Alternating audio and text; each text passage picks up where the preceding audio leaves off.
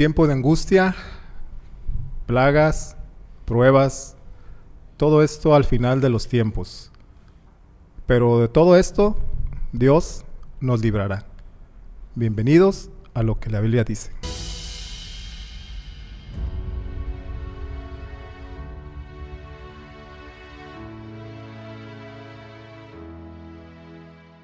¿Qué tal amigos? Bienvenidos a lo que la Biblia dice. Es un gusto encontrarnos en esta ocasión en una nueva emisión de este podcast. Saludo con aprecio, con afecto, con alegría a mi amigo Fernando López. Fernando, bienvenido. ¿Qué tal, Dani? Daniel, Daniel Reyes, ahora sí ya estamos enfatizando nuestros nombres, aunque nomás damos el, puro apellido materno, pero bueno, digo el paterno, pero bueno, ya que nos conozcan así de, de, nombre y de confianza. Eh, gracias por estar con nosotros, eh, los invitamos a que sigan acompañándonos en el transcurso de esta misión y es un gusto y un privilegio estar aquí con este programa. Así es, es un gusto estar, estar en esta ocasión nuevamente en este podcast y los invitamos amigos a qué? A que se suscriban al canal, lo que la Biblia dice, a que le den me gusta en la página de Facebook que lo y compartan. también que lo compartan, pero que también nos contacten. Así es, que nos contacten. Ya hemos dicho, ¿verdad? Que nos pueden contactar, pueden poner sus comentarios, observaciones, incluso a un pedido de oración y, todo eso nosotros lo vamos a, leer y vamos a poner en las manos de nuestro Dios todo lo que nos digan en cuestión de, oración para que él, él realice su voluntad. Así es, y sabes, algo que no hemos comentado, estamos en Internet, en Internet no hay fronteras, no hay divisiones, así que no importa el lugar donde nos estén escribiendo, podemos orar por ellos, podemos eh, ayudarlos en la, en, lo, en la medida que sean las posibilidades, ¿no? Eh, si es algún es en otro idioma, pues ahí lo, lo trasladamos, ¿no? lo, traducimos. para... y hay como una práctica, el poquito inglés que conozcamos, lo vamos a poner en práctica. Pero amigos, saben que en esta ocasión, otra vez, ahora tenemos un invitado. Tenemos un invitado muy especial. Ya estuvo con nosotros, es el primer invitado que repite. Sí, es la, segunda parte, ya está con nosotros para continuar con, esta, con este programa, esos temas interesantes que estamos abordando. Así que le damos la bienvenida a Omar, Omar Briseño. Omar, gracias por acompañarnos de nueva cuenta y esperamos que estemos a gusto y sobre todo ser guiados por el Espíritu Santo. Así sea. Gracias Fernando, Daniel Reyes también por esta invitación nuevamente y bueno, haremos eh, lo que Dios nos permita, ¿verdad? En estos temas muy interesantes y de mucha importancia para todos aquellos que nos escuchan.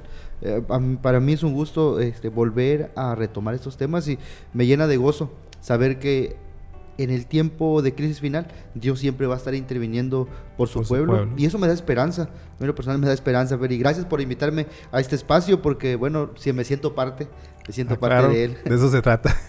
Eh, Fernando, Omar, ¿qué les parece si antes de entrar al, al mensaje, a la plática de esta, de, esta ocasión. Si nos diriges en oración, Omar. Claro que sí, hagamos una oración. Bondadoso Padre Celestial, alabamos, Señor, y glorificamos su nombre por las oportunidades y las diligencias, Señor, que en su misericordia nos permite tener. En esta hora pedimos su bendición para que este podcast sea de bendición para nosotros y para todos aquellos que nos están escuchando, que pueda su Santo Espíritu, Padre, impregnar nuestros corazones de las verdades bíblicas y prepararnos para la crisis final. Dirija su Santo Espíritu nuestras palabras y instruyanos en lo que hemos de hablar y de encontrar durante este momento. Agradecemos por todas las bendiciones que nos ha dado y los cuidados. En el nombre de Jesús lo pedimos y agradecemos. Amén. Amén. Bien, seguimos en, en la serie Eventos de los últimos días. Estamos avanzando progresivamente eh, aunque no los tenemos al pie de la letra, pero bueno, a través de la lectura, a través del estudio, podemos tener una, una cronología ¿no? de cómo sucederán esos eventos. Sí, sí, así es. Ya como lo dijimos al comienzo, es una... Eh, tratamos de, llevarlos de forma cronológica, pero eh, al final de cuentas es lo que, es lo que va a suceder. Y en esta ocasión vamos a, siguiendo con el, con el tema que abordamos en la misión pasada, no, me recuerdan que hablamos del pequeño tiempo de angustia o el tiempo de angustia breve. Ahora vamos a hablar del tiempo de angustia de Jacob. Tiempo de angustia de Jacob donde van a suceder más cosas, más eventos, más eh, situaciones difíciles en ese, en ese periodo que está por, por iniciarse y de eso vamos a hablar en esta tarde. Sí, bueno, antes de las plagas viene eh, el cierre de la gracia. Ya dijimos que, no sabemos cuándo va a suceder, ¿verdad? Pero de que va a suceder, va a suceder porque estamos viviendo en el tiempo de la gracia. Eh, eso quiere decir que, que todavía tenemos oportunidad de arrepentirnos, de aceptar a nuestro Señor Jesús como nuestro único Salvador y arrepentirnos. Pero va a llegar el momento, según la Biblia, de que se va a cerrar la puerta de la gracia. Así es. Va, va a llegar a su fin el tiempo de la gracia. Entonces, en ese momento, cuando nuestro Señor Jesús deje de interceder por nosotros en el santuario celestial como nuestro sumo sacerdote, en ese momento cuando deje de interceder, ahí se acaba la gracia, es decir, ya no vamos a tener oportunidad de arrepentirnos porque nuestro Señor Jesús ya va a terminar su ministerio sumo sacerdotal y va a decir, bueno, pues hasta aquí, el que es justo, sigue siendo, sigue siendo justo y el que es injusto, siga siendo injusto. ¿Cómo ves, Omar? Sí, creo que eh, eh, esta cuestión del, del, término del tiempo de la gracia y cuándo comienza este, lo de las siete plagas, de repente es un tema un tanto confuso porque hay una línea muy, muy delgada, delgada. muy delgada, y, y, es interesante que en este podcast creo que lo vamos a aclarar. No en sí poniendo una fecha específica, pero sí con los acontecimientos, como lo hemos venido mencionando en cada uno de estos, de estos momentos. Eh, hay algo importante, ¿no? ¿Por qué se va a terminar el tiempo de la gracia? ¿Por qué o, o cuándo podemos nosotros identificar que el tiempo de gracia? ¿Y por qué es importante que mientras hay momento para arrepentirnos lo hagamos? Porque va a llegar un momento, y justamente lo, lo hablaba sobre el, tiempo de angustia de Jacob. Eh, las personas que no se arrepientan en el momento del tiempo de gracia, pues van a estar con sus propias vestiduras, porque ya no hay intercesión, como bien lo mencionabas. Es decir, Jesús saldrá del lugar santísimo y ya nadie estará intercediendo. intercediendo. Exactamente. Es decir, tus propias obras, mis propias obras estarán delante de Dios. Qué interesante poder identificar y darle la importancia y sobre todo aceptar la gracia que Cristo nos da en ese tiempo, ¿no crees? Exactamente. Antes de, de, continuar, si me permiten, voy a leer un versículo de la Biblia que se encuentra en el libro de Daniel 12.1 para darle el contexto a lo que vamos a hablar en, este, en esta sesión. Daniel 12.1 dice, en aquel tiempo se levantará Miguel. Miguel en, en, la Biblia es nuestro Señor Jesucristo. Así es, Jesús. El gran príncipe que está de parte de los hijos de tu pueblo. Será tiempo de angustia, cual nunca fue desde que hubo gente hasta entonces. Pero en aquel tiempo será libertado tu pueblo, todos los que se hayan inscritos en el libro. Entonces, Dios nos dice, Dios, o sea, Dios nunca nos deja a en la ignorancia nunca nos deja sin conocimiento de lo que Él va a hacer.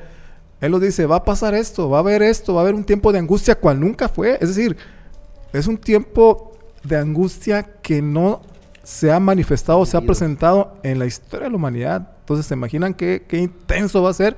Pero también Dios, Dios nos dice, pero de eso yo te voy a librar.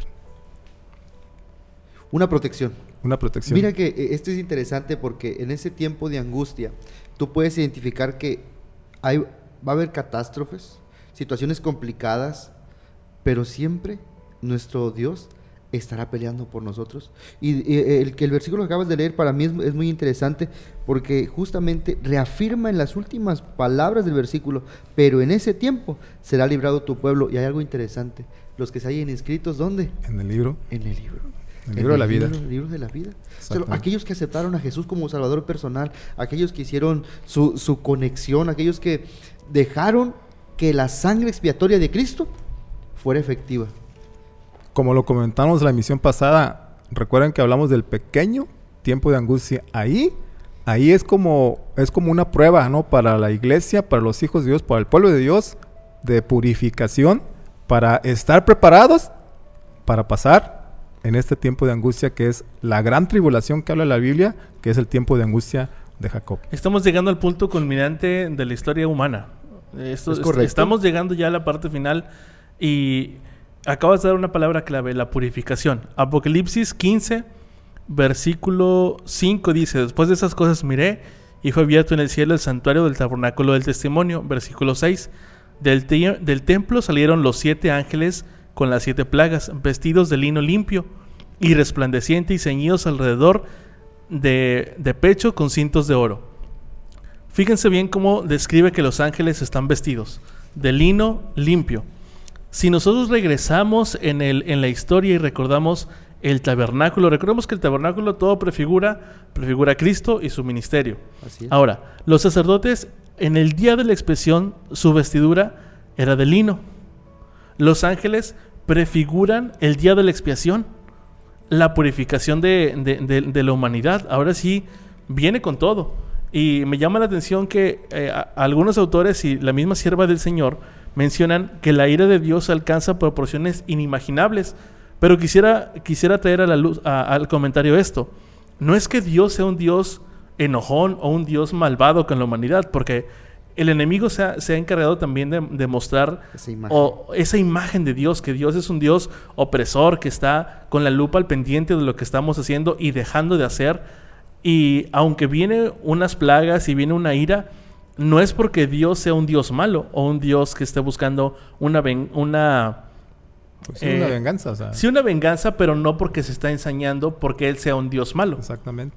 Es, es, es un Dios de amor, pero es un Dios de justicia. Por supuesto. Y esa justicia es santa. O sea, no- nosotros no, no podemos entender como seres humanos, nuestra mente finita no puede entender esa justicia que es santa, sin mezcla. O sea, nuestra justicia humana es imperfecta, es impura. Es corruptible. Es corruptible. Y además, eh, todos los atributos que el enemigo de Dios, Satanás, dice que tiene Dios, pues son propios del mismo, ¿no? Del, del enemigo de Dios. Entonces, trata de, de desvirtuar el carácter de Dios. El carácter de Dios es amor, el carácter de Dios es justicia, pero es un amor santo y una justicia santa y una ira santa. O sea, sin, sin mezcla de pecado, sin mezcla de, del- de una justicia humana o de una, de una ira humana que, que es imperfecta, que es, sucia, la, la justicia o la, la ira humana, por así decirlo.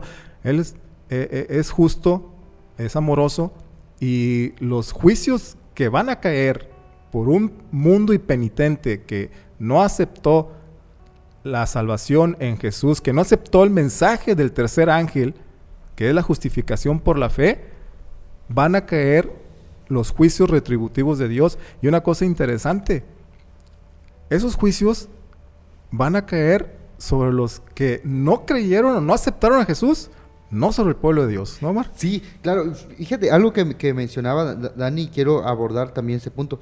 El, la hermana Ellen White eh, eh, menciona lo siguiente: se me mostró que los juicios de Dios no vendrían sobre ellos directamente.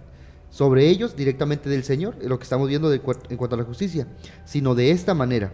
Ellos, es decir, los que no aceptaron el sacrificio de Cristo, se colocan más allá de su protección porque rechazaron, porque burlaron, porque simplemente hicieron oídos sordos Es consecuencia de las malas de decisiones. las malas decisiones. Es decir, Dios en su misericordia nos muestra el camino.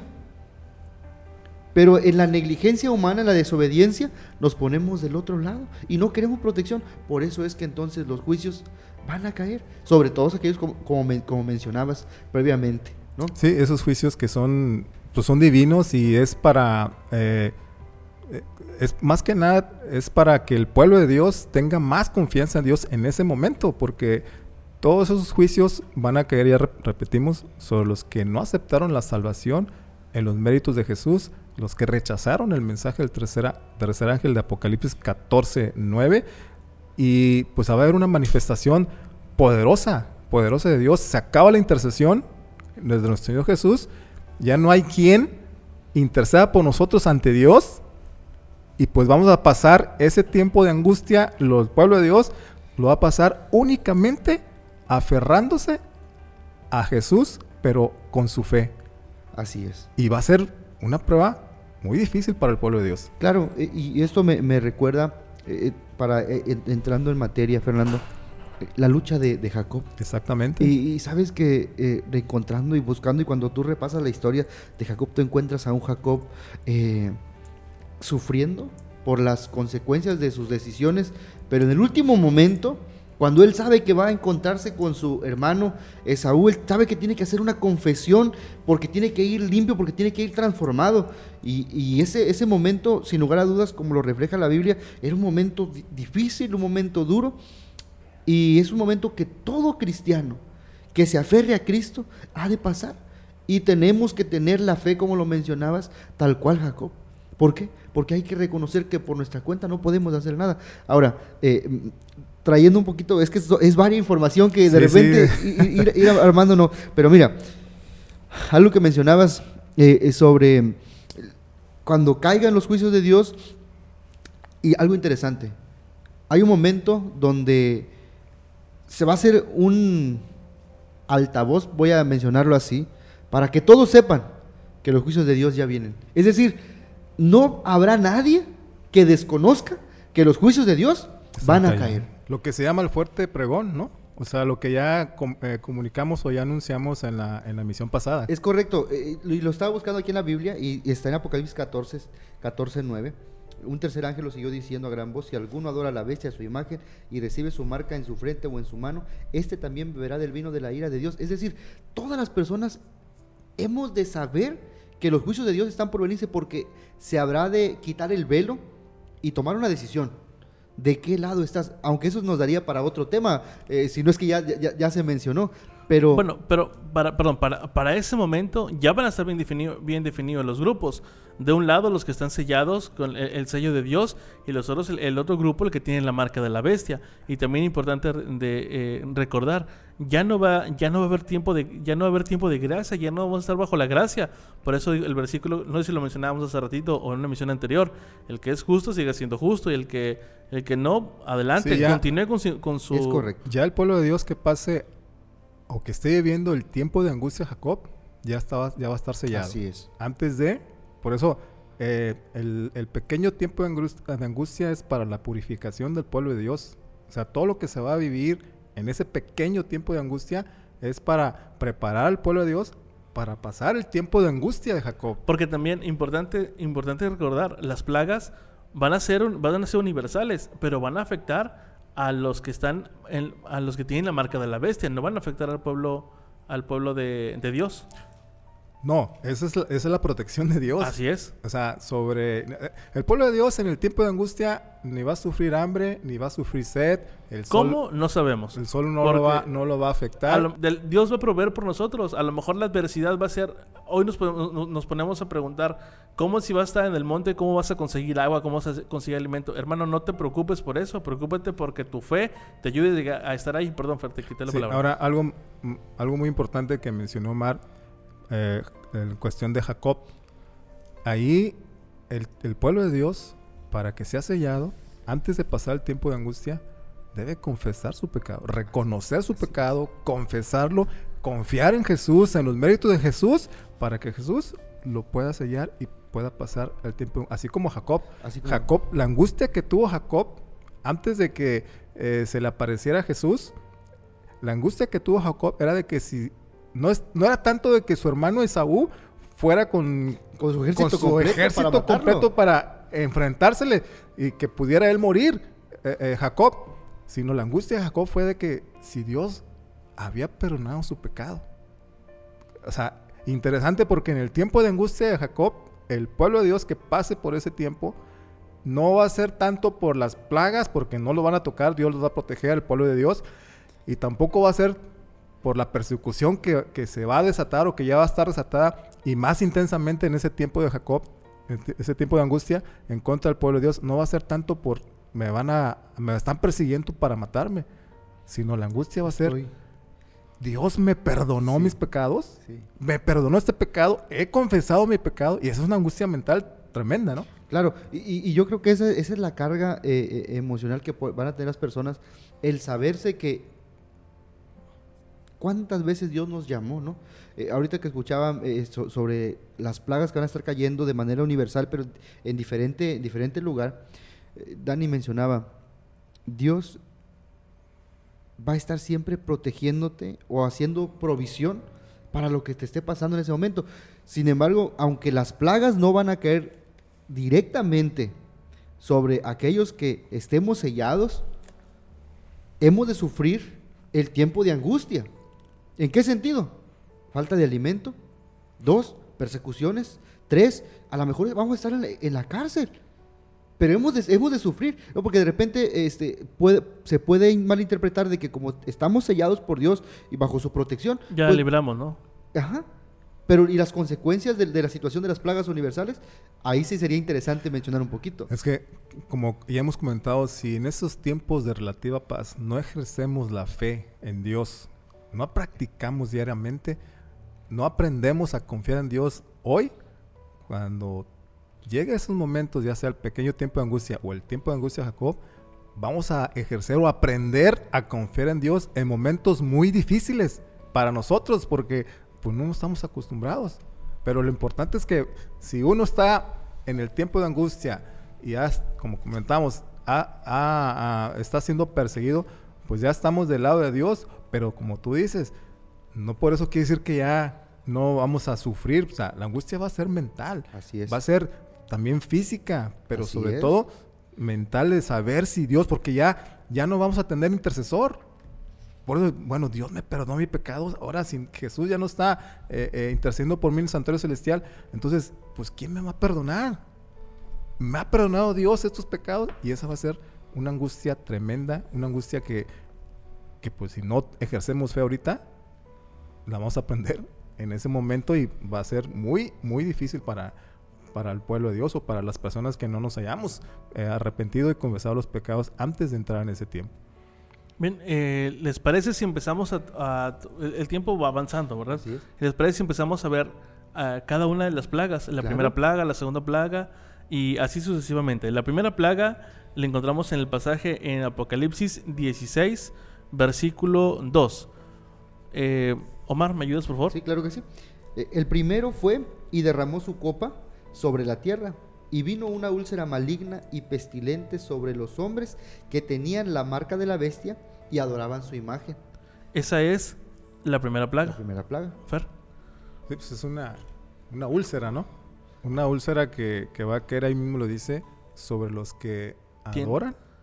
Y tienen la marca de la bestia. tiene la marca lo dice y adoran la imagen de la bestia, es decir, los que adoran en, en- o aceptan el falso día de reposo que se va a implementar, o sea, el domingo, y la imagen de la bestia, esa imagen que va a ser, esa unión que va a ser el, el- el poder civil con el poder religioso para perseguir al- a los adoradores de Dios, a los que guardan los, los mandamientos de Dios. Entonces esa primera plaga, esa primera plaga no, no es universal. Esa, esa primera plaga es, o sea, universal en el sentido de que no a todos No en toda la tierra. no en toda la tierra, nomás a unos cuantos, porque hay, hay cuatro plagas que van a ser de manera local.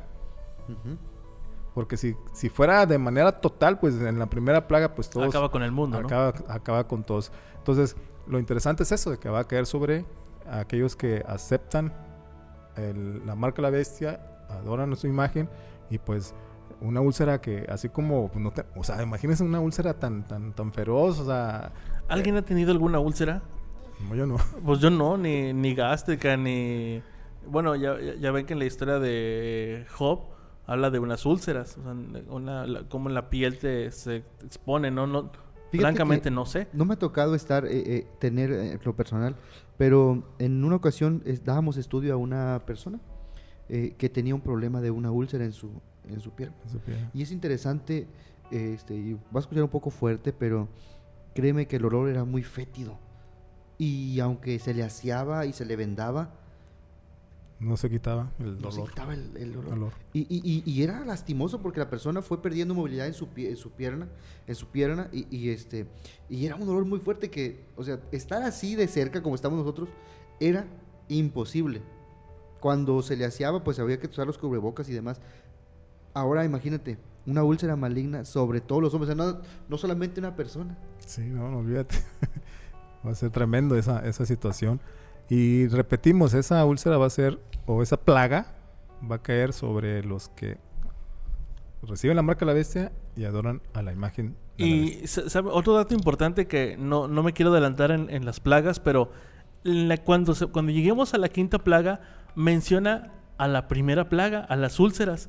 Esto nos puede dar un contexto que las plagas va a ser algo, va a ser un tiempo breve, porque aún no se recupera la humanidad de la caída de la primera, de la primera plaga y ya están en la quinta y la siguen, y siguen sufriendo.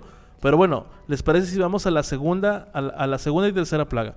Versículo 3 de Apocalipsis 16 dice, el segundo ángel derramó su copa sobre el mar, y éste se convirtió en sangre como de muerto, y murió todo ser viviente que había en el mar. El versículo 4. El tercer ángel derramó su copa sobre los ríos y sobre las fuentes de las aguas y se convirtieron en sangre. ¿Les recuerda esto alguna historia bíblica? Sí, pues las, las, las plagas en Egipto, ¿no? Del, del río Nilo que se convirtió en sangre. El río Nilo era, era una representación eh, falsa de un dios de los egipcios. Adoraban, adoraban el río Nilo, río. lo tenían como un dios, porque Claro. proveía de todo y eh, las tierras fértiles y todo eso. Entonces los egipcios lo tenían como un dios y, el único dios verdadero, que es el, el todopoderoso, hizo que ese dios falso de los egipcios se fuera para abajo con- convirtiéndolo en sangre, ¿va? Claro, y, y, y cómo eh, este, de repente eh, en- eh, tú buscas en internet y encuentras que si las plagas de Egipto se van a volver a repetir en, en el tiempo del fin y demás. Pero la Biblia es muy clara respecto a eso. Hay sucesos similares y justamente como lo encontramos en la Biblia, son para nuestro conocimiento. Así tal cual la historia lo, remarca, así también va a suceder en el tiempo del fin. Ahora miren, sumándose, sumándose a la, a la pestilencia de la plaga número uno, ¿Cómo será tener un mar cubierto de sangre eh, este, y todos los animales ser muertos? ¿Se imaginan? Co- co- ¿Se, se imagina si un animal así muerto huele mucho, hiede mucho, también así como sangre coagulada? Quiero, quiero eh, comentar de que esta, esta segunda plaga es, que es, es sobre el mar, tiene que ver con el comercio internacional. O sea, el mar es, representa eh, eh, las vías marítimas para hacer el comercio, ¿no? Entonces Dios, eh, todo mundo, o bueno, la mayoría del, del- mundo hace comercio, pero del de ese comercio, como los egipcios hacían del río Nilo su Dios, del comercio, o sea, de las ganancias, los hombres hacen su Dios, porque de ahí tienen dinero y, y aman más al dinero por el comercio y a veces un comercio eh, fraudulento, ¿no? O sea, no, no todos los comercios son honestos o tienen una, una dosis de, de integridad o de, de honestidad eh, a- al hacer esas transacciones y esas transacciones eh, grandes, ¿no? Las transnacionales y todo eso. Entonces, por eso Dios manda esa plaga como un símbolo para, para, o sea, que es el mar, para bloquear lo que es el comercio y decirle al hombre, hey, Yo estoy. yo soy Dios y eso no sirve para nada. Ese comercio no sirve para nada, ese dinero no sirve para- para nada, porque yo soy el único Dios verdadero. Omar.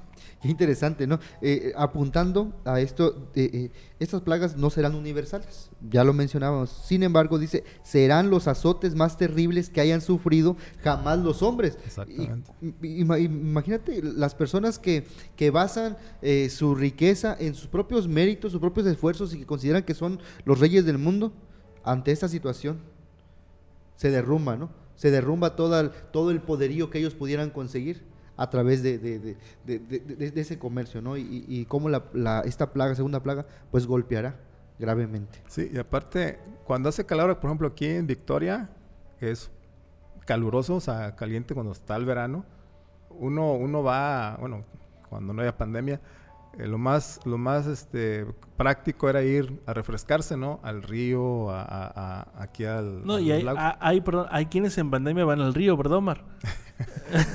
Bueno, sí, A refrescarnos. a refrescarnos. Pero en ese momento, haz de cuenta, también los ríos y las fuentes de las aguas, eh, ¿qué vas a tomar?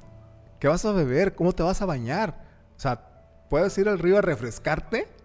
Cuando pase eso, pues no, porque, eh, o aunque vayas, eh, eh, los ríos y las aguas de las fuentes de las aguas van a estar también convertidas en sangre, así como el mar. Entonces, te imaginas, el mar, que ya dijimos es el símbolo del comercio internacional, entonces los ríos de manera local, pues sirve para bañarse, para lavar y para todo eso, ya no vas a poder hacerlo. Eh, eh, es una fuente, una fuente de vida, eh, este, los ríos, y, fíjate, la- y estamos uniendo ya la tercera plaga, Ajá. que justamente dice el tercer ángel derramó su copa sobre los ríos y las fuentes de agua, y se convirtieron En sangre. Pero miren, también en, en esta en la plaga en la plaga 2 y en la plaga 3 hay una ley de re- reciprocidad. ¿Por qué? El versículo 6 del capítulo 16 dice, por cuanto derramaron la sangre de los santos y de los profetas, también tú, dice el ángel, le has dado de beber sangre, pues Se lo se merecen. lo merecen. Es. Es una ley de reciprocidad.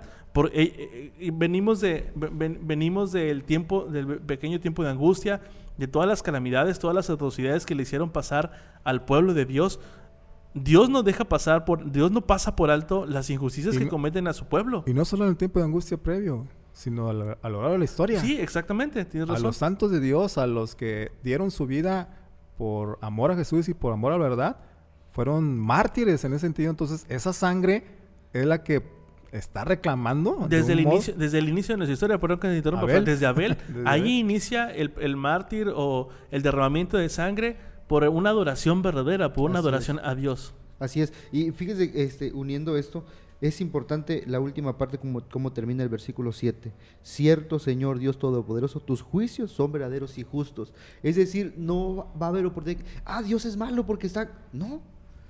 Hay un asunto es un boomerang, por así mencionarlo. ¿Hiciste esto?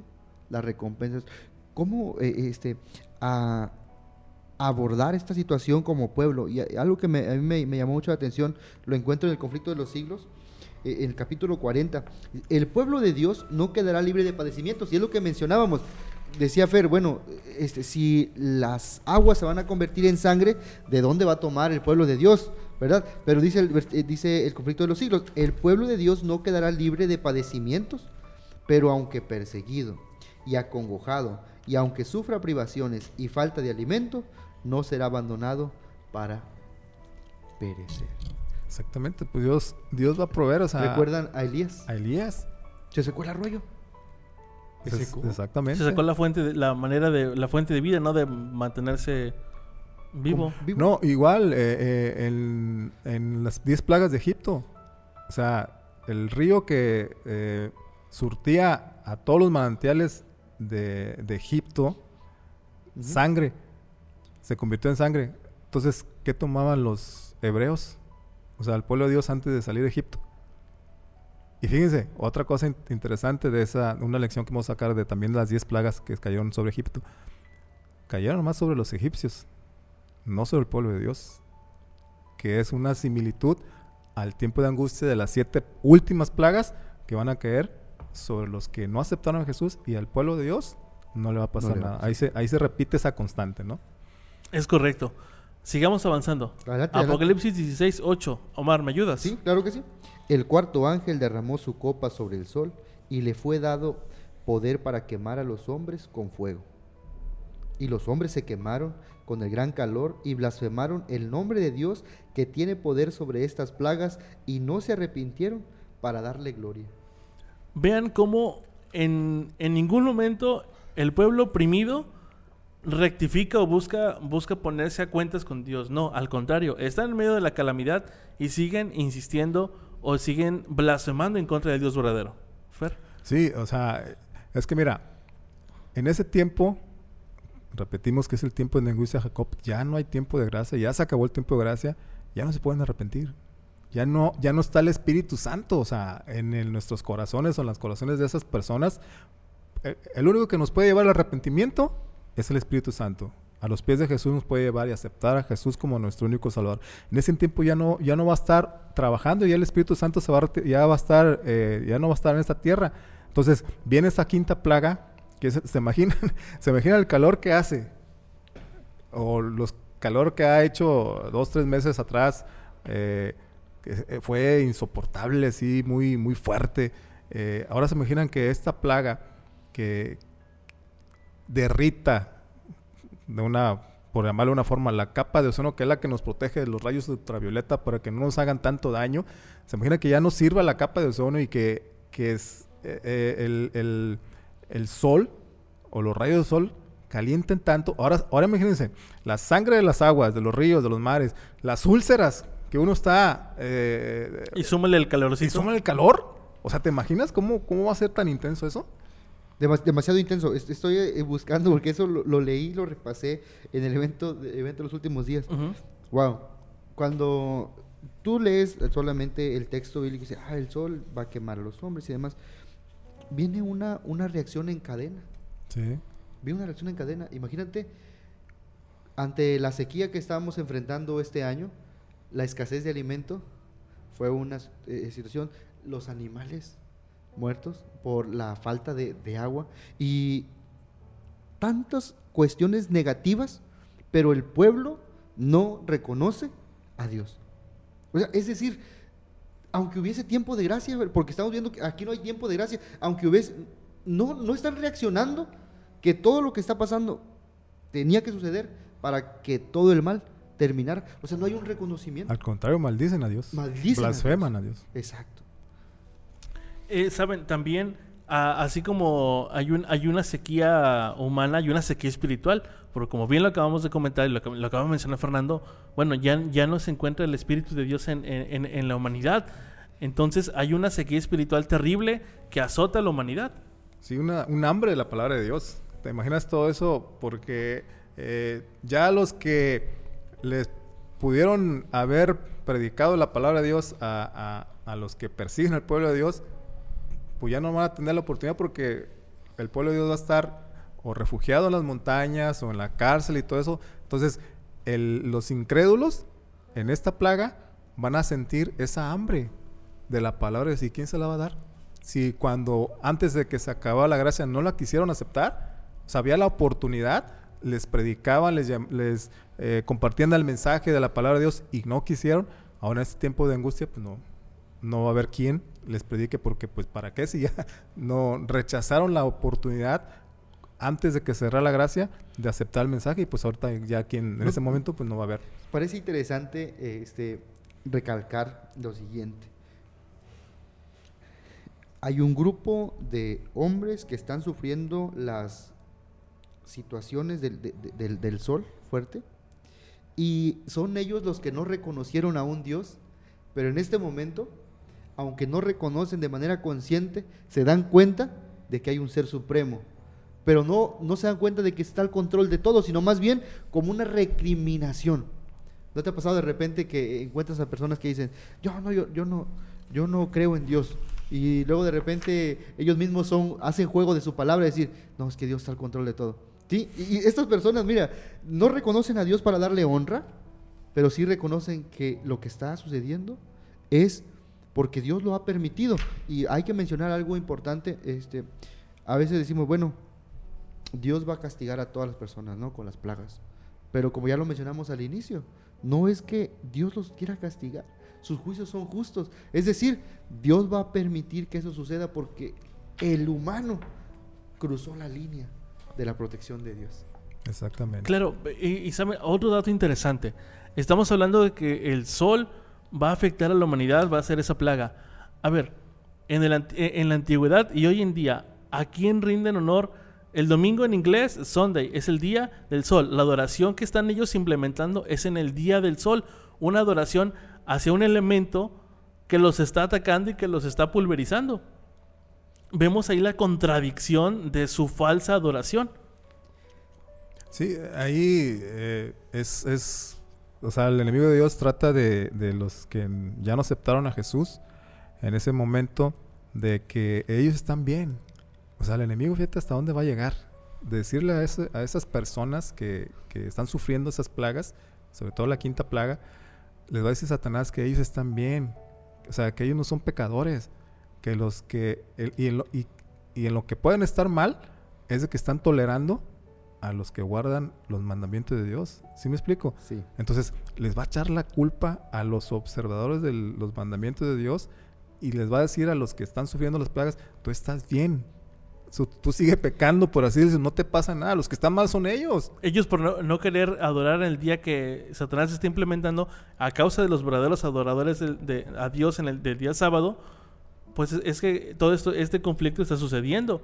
Y eso prefigura algo que viene más adelante. Exactamente. Ya para, no sé si vamos a cerrar ya con esta plaga, pero hasta aquí las son cuatro plagas. Cuatro plagas. son no son universales, son de manera local. Entonces ya a partir de la quinta ya empieza, ahora sí ya de manera mundial o universal. Universal porque pues abarca a todo el, a todo el, el- el- el planeta, pero eh, básicamente es mundial. Omar. Sí, no, men- men- mencionar justamente esto. La humanidad eh, poco a poco va cau- cauterizando la conciencia. Eh, creo que es momento, ¿verdad?, de que, de que volteemos a ver en qué tiempo estamos, ¿no? Y, y sobre todo que seamos parte de, de- de los elegidos de Dios, que seamos parte de aquellos que tenemos eh, el, el sellamiento de Dios, que la única forma es reconocerlo. Amarlo. Y aceptando. Amarlo y obedecerlo. amor, ¿sí? Aceptando por amor lo que, lo que Dios ha dejado. Este, es- seríamos, hemos visto cuatro, cuatro plagas eh, y cómo podemos llegar de manera, de manera interesante a identificar, porque de repente, ah, sí, eh, el mar se convierte en sangre, pero ya cuando vas de manera profunda identificas que o sea, es una consecuencia más allá de lo que a simple vista tú puedes identificar. Por ejemplo, eh, lo voy a hilar con lo que sucedió en Egipto. Sucedía una plaga y Faraón decía, sí, que se vaya, no hay problema. Pero ya nada más se quitaba un poquito y otra vez volvió a oprimir, ¿te- ¿sí? Volvía a endurecer su corazón. Sí, volvió a endurecer su corazón. Bien, eh, bueno, tienen, tienen razón Omar, como eh, las plagas también en, en el, en, el, en el tiempo de las plagas, recordamos la historia de Egipto, hay, hay- hay ciertas similitudes. Vamos a avanzar. Vamos ahora a Apocalipsis, eh, capítulo 16, versículo 10. Dice, el quinto ángel derramó su copa sobre el trono de la bestia, y su reino se cubrió de tinieblas. La gente se mordió la lengua por causa del dolor, y blasfema- blasfemaron contra el Dios del cielo por sus dolores y por sus úlceras, y no se arrepintieron de sus obras. El pueblo seguía sin arrepentirse, seguía endureciendo su corazón. Y lo que mencionábamos al inicio de la primera plaga, pareciera que es un tiempo breve, porque aún siguen afectados por la primera plaga, la plaga de las úlceras. Eh, aquí en esta, en esta plaga es necesario comentar de que es una oscuridad eh, del trono de la bestia. Aquí el trono de la bestia es evidentemente la, la- la sede. La bestia en la, en la profecía bíblica o apocalíptica es un poder, es un reino, es un poder, ¿va? Y eh, eh, esta, esta plaga oscurece la sede de ese poder, de ese poder y, la bestia representa en primer lugar al papado que ha resurgido. No tanto en su, en su aspecto religioso como en su pretendido papel de potencia mundial que domina a otras potencias del mundo. Es decir, esta, esta bestia o este poder que, que ha eh, o pretende o dominar el mundo en todos los aspectos, ya lo hemos comentado, político, económico, religioso, eh, climático y todo eso, eh, Dios en esta plaga oscurece eso, ese, ese trono, esa, esa sede, ese poder con esta plaga. Esa plaga sí lleva a ser de manera mundial, o sea, va a afectar a todos los seres humanos, o sea, porque una oscuridad, y va a haber una oscuridad eh, acompañada de, de- de frío, ¿no? Porque, imagínense, primero la quinta plaga con el sol a todo lo que daba, los, rayos del sol a todo lo que daba, súper intenso. Después la oscuridad, la oscuridad, ¿qué es lo que hace? Pues tapa los rayos del sol, ¿no? Y una oscuridad tan, tan, tan densa, o sea, tan, tan espesa, así de que posiblemente no vayas a, a- a mirar más allá de tu dedo si te lo pones enfrente de tus ojos, así como pasó el día oscuro en Estados Unidos hace años. Va a ser una oscuridad tan, tan intensa que los rayos del sol no van, a, no van a penetrar, entonces se va a sentir un frío y una angustia, ¿no?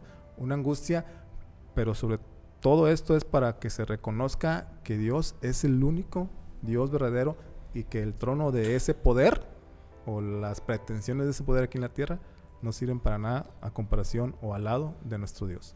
Claro, eh, es esa oscuridad que encontramos en, en- en esta plaga ayuda, ayuda. Fíjate cómo, volvemos a resaltar Dios al control del, pueblo. ¿Ayuda? ¿En qué sentido? Número uno,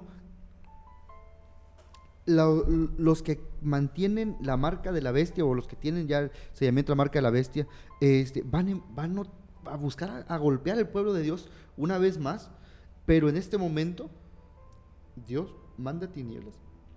Una, una oscuridad tan severa de que ni entre ellos mismos hay como un entendimiento, ¿no? Y, llama la atención porque algo va a suceder en ese tiempo, Fer, de que se reconozca, de que se reconozca que Dios está al control de todo, porque aún en la oscuridad el poder de Dios va a brillar, va a brillar y, la gente pues tendrá que tendrá que conocer que en medio de la oscuridad Dios sigue siendo nuestro resplandor.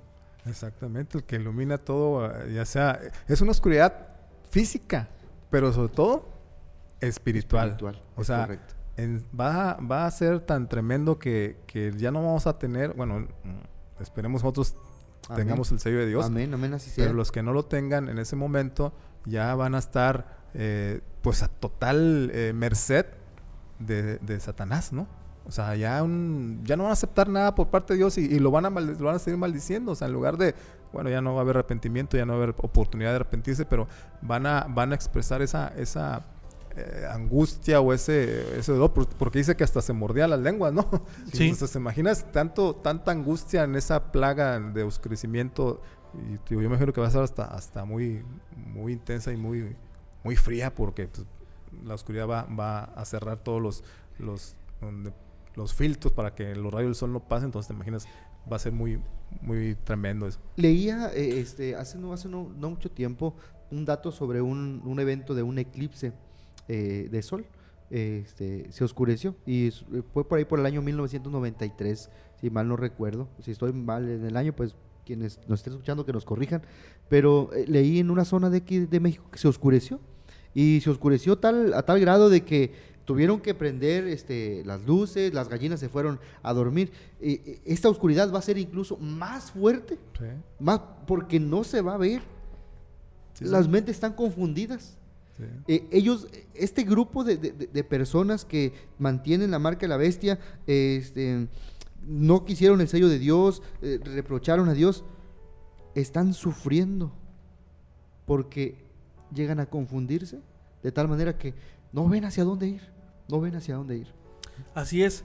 Y bueno, sigamos avanzando. Vamos a la, a la- a la- plaga sexta. Apocalipsis 16, versículo 12. El sexto ángel derramó su copa sobre el gran río Éufrates, y el agua de éste se secó para preparar el camino a los reyes del oriente. Vi salir de la boca del dragón, de la boca de la bestia y de la boca del falso profeta tres espíritus inmundos semejantes a ranas. Son espíritus de demonio que hacen señales y van a los reyes de la tierra en todo el mundo para reunirlos para la batalla de aquel gran día del Dios Todopoderoso. Versículo 15. Yo vengo como ladrón, bienaventurado el que vela y guarda sus vestiduras y no, no sea que ande desnudo y vean su vergüenza. ¿Recuerdan eh, al, inicio de, los versículos que empezamos a leer? Dice que se seca, eh, se bueno, la copa se derrama sobre el río Éufrates y el agua de este se seca para preparar el camino. Eso prefigura, bueno, recuerda también la historia de la conquista de Ciro a Babilonia, que desviaron el cauce, el, el- el historiador Herodoto relata, ¿no? Cómo desvían el cauce y Ciro es la manera en que puede conquistar esa ciudad que parecía impenetrable. Ahora, se está preparando el camino, ¿para qué? Ahí es importante, importante mencionar que eh, el río es, es, es simbólico, ¿no? O sea, eh, el río Éufrates eh, representaba los pueblos sobre los cuales dominaba la Babilonia simbólica, o domina la Babilonia simbólica. La, la Babilonia simbólica es el, el- esa triple ali- alianza satánica, ¿no? El, el paganismo, el espiritismo y el protestantismo apóstata. O sea, entonces, en esa, en esa alianza eh, da como resultado la Babilonia simbólica del tiempo del fin. Así es. Entonces, eh, el río Éufrates es el apoyo de las personas a esa alianza. Y cuando se seca el río Éufrates es cuando le retiran ese apoyo. Las personas, los que no aceptaron a Jesús, retiran ese apoyo a la Babilonia simbólica y por eso es el secamiento de- de- del río Éufrates. Del río Éufrates. Sí, exactamente. Es decir, la dejan sola. Es protegida. Exactamente. Eh, hay, un, hay un texto ¿no? Este, en, en la Biblia eh, y lo podemos encontrar en, en el capítulo 18 este, de Apocalipsis, donde se descubre las verdaderas intenciones de la Babilonia. ¿no? Eh, por esa razón, la dejan, la dejan sola, la dejan eh, a la deriva, por así mencionarlo. ¿no? Sí, sí. Entonces, ahí siguiendo con eso, pues la batalla del Armagedón dice, bueno, los reyes eh, se están preparando los cami- el camino para los reyes del oriente. Nosotros entendemos que los reyes del oriente es nuestro Señor Jesucristo en su segunda venida. Así es. Por eso eh, va, va a surgir esta batalla del Armagedón, que un poquito más adelante lo vamos a mencionar. Pero en ese contexto es eh, el- el- la preparación para esa, ese camino, esa carretera, por así decirlo, es para que nuestro Señor Jesús, junto con sus ángeles. Y yo me atrevo a decir, o sea, pasado en la Biblia que, que va a venir el Espíritu Santo y tal vez Dios Padre. Porque dice la Biblia en el, no me acuerdo qué versículo, que va a haber un silencio en el cielo como de media hora. Media hora. Es decir, pues no va a haber nadie en el cielo, porque todos van a estar acá, o sea, con, con nuestro Señor Jesús, y van a, en ese contexto yo entiendo que eh, se está preparando ese camino para los reyes del oriente, no dice para el rey del oriente, es decir, no se trata de algo eh, literal de que el rey del oriente, de que eh, Palestina o Japón, o no, el, rey, el rey del oriente, porque ¿dónde van a venir? ¿Dónde va a venir la segunda venida de Jesús? ¿Dónde, dónde Del va? oriente. Del oriente, o sea, del este, ¿no? Así es. Entonces, eh, por eso dice los reyes del oriente. ¿Quiénes son los reyes? Pues la Trinidad. Claro. Dios Sí. Padre, Dios Hijo y Dios Espíritu Santo. Si acá en la tierra la falsa Trinidad, que dijimos quiénes son, que representan la Babilonia simbólica, están en esta plaga y están preparando los- el camino para los reyes del oriente, o sea, el- el- cuando se saca el río Éufrates. Entonces, ¿quiénes son los reyes? Ya que se hablan de tres, o sea, de, de una Trinidad falsa, pues yo entiendo que también la verdadera Trinidad va a venir del oriente y por eso está preparando ese camino para la segunda venida de nuestro Señor Jesús. Claro, no, mencionar el versículo número eh, a ver, el versículo número 13, la última parte dice de la boca y vi salir de la boca del dragón, de la boca de la bestia y de la boca del falso profeta tres espíritus impuros como de rana y encontramos que bueno, aparece el papado, el pro- protestantismo, apóstol y el espiritismo, El espiritismo. o paganismo, ¿no? Ahí está. Es decir, para, para la lucha, tres poderes positivos, llamémoslo así, con tres poderes negativos. O, o los tres poderes este, Originales. originales, con la eh, lo que veíamos en una de, de las emisiones que me tocó participar con ustedes sobre la forma de, de engañar de Satanás, ¿no? Satanás siempre ha querido imitar a Cristo. Sí, unas copias falsas. Copias baratas. sí, copias baratas, pero es, de eso se, se, eh, se ayuda para engañar a, a la humanidad. Entonces, pues, eh, la sexta plaga es esa, ¿no? La, la, eh, la Babilonia simbólica, el río Éufrates simbólico, el secamiento, el apoyo que se va a retirar. Y, Y, y entramos a una lucha. Nosotros creemos también que es, es una lucha de, de adoración, o sea, tiene que ver con la adoración. O sea, ¿quién adoras? Y, y posiblemente eh, yo me atrevo a decir también que, que esa lucha la estamos llevando ya. Porque si es una lucha de adoración, o sea, está, está en nuestra mente, está en nuestro corazón, ¿a quién adoro? Si adoro a Dios o adoro a su enemigo. Si a- acepto los engaños de Satanás o acepto la verdad en Jesús. Entonces, ahí desde, desde hoy, pues estamos, es una, es una lucha de conciencia, es una lucha por aceptar a quién voy a adorar. Y como, como lo hemos dicho el- en el- la misión de cuando hablamos del decreto, decreto dominical, no se, trata, no se trataba tanto de un día, sábado, domingo, sino de adoración. Y a lo mejor a la Magedón se trata también de, adoración. Y en ese, en ese contexto, pues va a haber esa lucha. Puede ser física también porque la Biblia habla de derramamiento de sangre.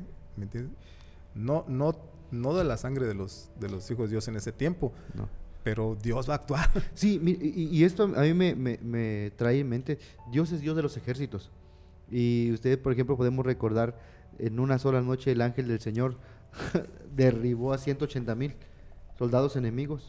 Eh, eh, eh, eh, cuando David eh, se censa el pueblo por negligencia, el ángel del Señor aparece. Entonces, como tal como lo menciona Fer, considero yo que sí será una batalla, porque la Biblia habrá un, derramamiento, es decir, en el transcurso de, la sexta plaga se prepara como el escenario para, esa batalla. Y en esta cuestión vamos a encontrar que se da la última batalla para ganar el poder. Sabemos quién va a ganar la batalla. Sabemos quién es el vencedor de la batalla. No, eh, eh, a estas alturas no podemos decir, ah, pues a lo mejor eh, Dios pierde, ¿no? Ya sabemos cuál es el final de esta historia, ¿no? Sin embargo, sí, sí somos conscientes de que habrá una última lucha, un, gran conflicto este, que va a ser duelo de conciencias, pero también va a ser de manera física. Sí, fíjate que ahí eh, eh, yo creo que también se va a emitir el decreto de muerte para los hijos de Dios. Porque primero el decreto, ya hablamos del decreto dominical y las, las consecuencias que va a, suceder, o sea, las eh, leyes o sucesivas. Y en este, en este momento el decreto de muerte, así como, como Jacob, que es el tiempo de angustia, creía que su hermano eh, lo iba a matar, que cuando se encontraba con él, eh, que no era tanto esa angustia, sino ya dijimos que era si Dios lo había perdonado, ahí va a haber un decreto de muerte en contra de los hijos de Dios. Y ese decreto de muerte va a tener una fecha. Es decir, a, nivel mundial va a, permitir que los que persiguen al pueblo de Dios, si en determinada fecha, viendo que están cayendo las plagas, porque todos se lo van a achacar al pueblo de Dios, en, el pequeño tiempo de angustia y en el tiempo de angustia de Jacob, lo que va a suceder en la naturaleza, en las plagas y todo eso, se lo van a achacar a todo el pueblo de Dios y van a decir, si en cierta fecha esa secta, por lo menos una secta odiada, Así es. no se arrepiente o no eh, desiste de guardar el sábado, vamos a matarlos. Y se le va a dar permiso, así, ¿se acuerdan en, el libro de Esther?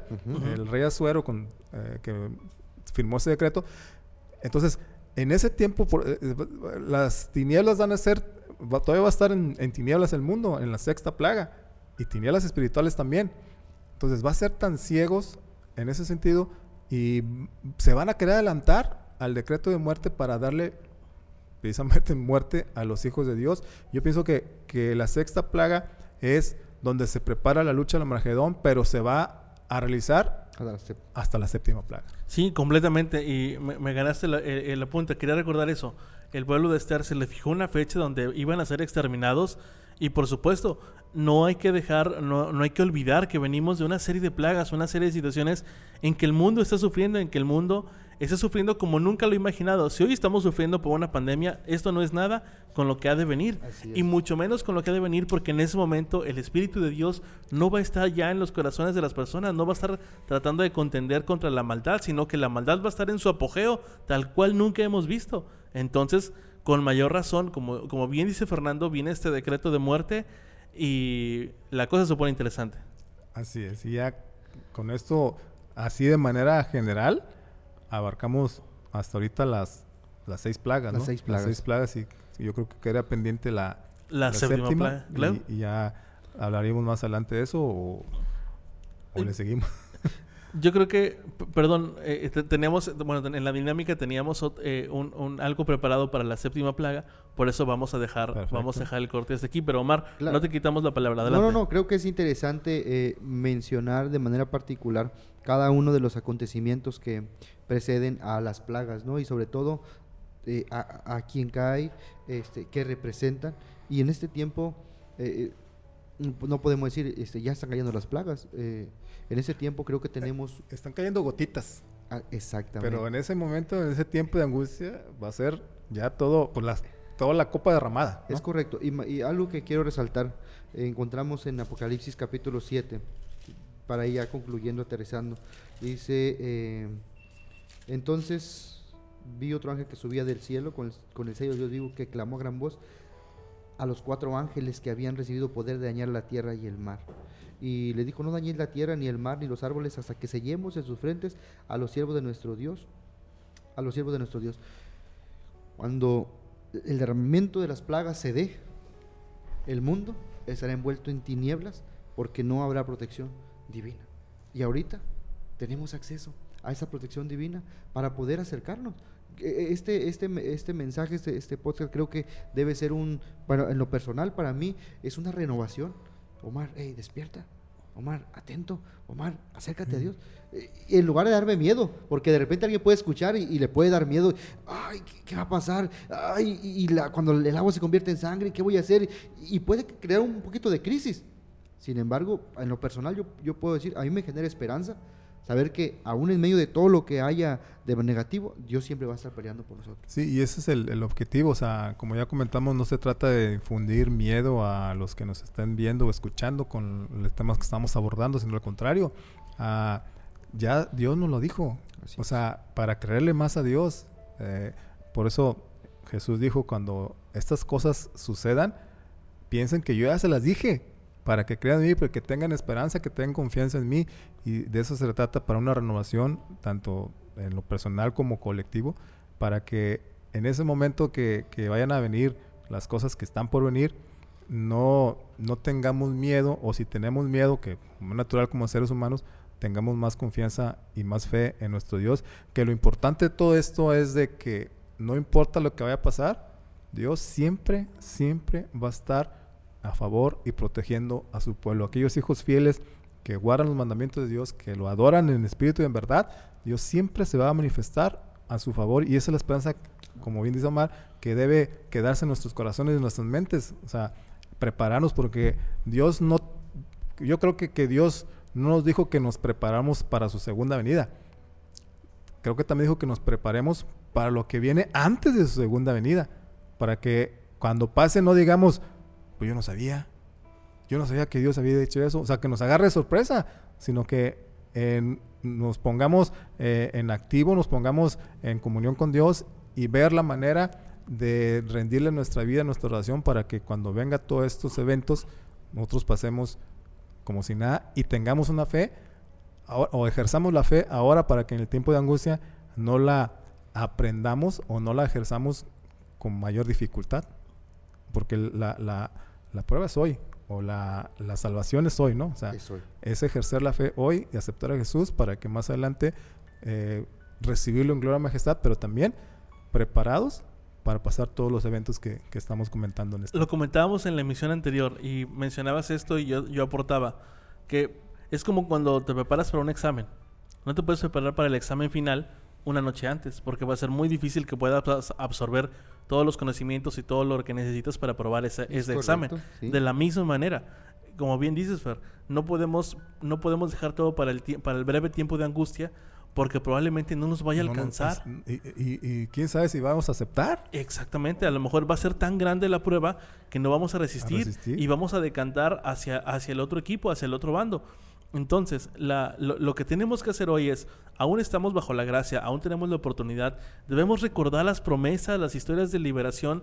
Eh, eh, en, la Biblia encontramos tantos momentos donde ante la humanidad era imposible que el pueblo pudiera salir adelante, pudiera salir victorioso, como la historia de Esther, como Elías, tantas eh, calamidades que sufrió Elías, pero siempre se salió adelante porque conocía el Dios poderoso que tenía a su lado y que estaba junto a él. De la misma manera, como sabemos, Dios va a estar al control del pueblo remanente. Entonces, como bien dice Omar, esta plática, esta charla, esos temas que hemos estado tocando en estas, en estas semanas, no es para que nos cause una crisis o un conflicto interno de cómo lo voy a hacer para sobrevivir si no tengo trabajo, si me corrieron, si me corrieron no tengo ingresos, tengo familia. Bueno, Dios va a estar al control, pero tenemos que probarlo desde hoy desde hoy tenemos que empezar a practicar esa fe que nos hace falta, que nos va a hacer, que no nos debe hacer falta, perdón, para el tiempo de crisis. Exactamente, y, confiar, o sea, Dios, Dios está al control de todo, Dios, si nosotros ponemos nuestra vida en sus manos, pues Él nos va a sacar adelante y nos va a proteger y, la esperanza y la, la confianza es esa de que Dios siempre va a estar en favor de su pueblo. Amén. Así que amigos, gracias por acompañarnos en esta emisión. Estamos pendientes, Fernando, con la última plaga, la séptima plaga, pero lo vamos a ver en la siguiente emisión. Omar, muchísimas gracias por acompañarnos nuevamente en esta emisión. En verdad, eh, para mí es de verdad que me deleito platicando, eh, este, compartiendo y, sobre todo a, a, mí de manera, de manera personal en lo espiritual me ayuda mucho, porque es una oportunidad, es un llamado de Dios eh, Dios siempre tiene momentos muy precisos para llamarnos, para eh, hacernos voltear en lugar de, este, de, que nos pasen situaciones complicadas. Creo que esta parte de, involucrarse en los mensajes del tiempo del fin, creo que es un llamado personal.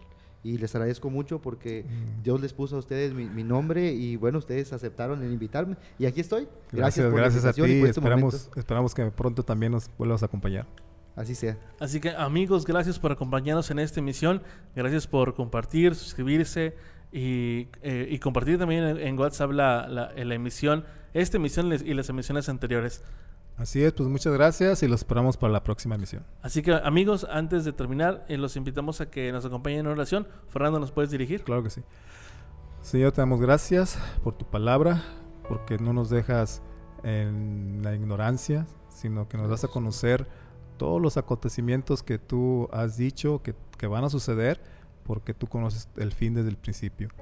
Y sobre todo, Señor, te pedimos que pongas en nosotros la confianza y el amor a ti para que podamos salir adelante con tu mano poderosa, no importando lo que suceda a nuestro alrededor, sino fijando nuestros ojos en el autor y consumador de nuestra fe. Queremos verte en gloria y majestad, Señor, prepáranos para ello y gracias por esta emisión. Bendice Omar, a su familia, a Daniel y nos ponemos en tus manos. En Cristo Jesús. Amén.